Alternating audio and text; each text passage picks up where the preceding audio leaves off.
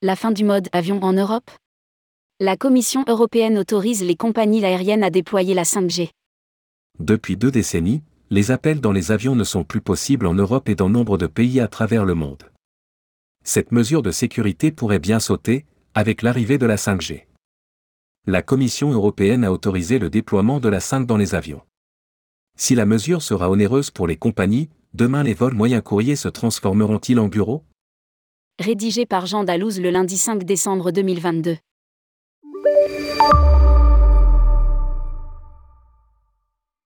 Le déploiement de la 4G en France et d'Internet a transformé les trains en bureaux, l'avion va-t-il connaître le même sort? C'est en tout cas ce qui pourrait arriver dans les années à venir, si nous en croyons la décision de la Commission européenne. Fin novembre, l'instance a informé que le déploiement de la 5G sera possible dans les avions en Europe.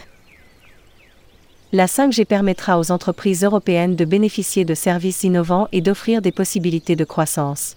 Le ciel n'est plus une limite lorsqu'il s'agit des possibilités offertes par une connectivité ultra rapide et haute capacité.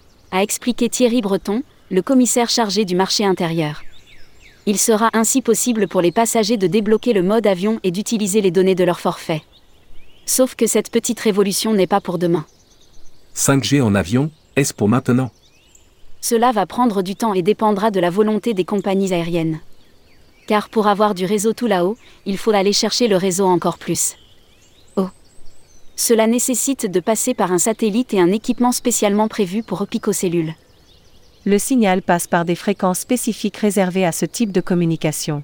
Nous précisent nos confrères de France Info le déploiement générera un coût pour les transporteurs. Il pourrait se répercuter aux passagers, sous forme de passe ou de forfait au vol. À lire, Europe, les réseaux 5G pourraient menacer la sécurité aérienne, de quoi donc transformer les avions en bureaux, reste à savoir si le confort sera au rendez-vous.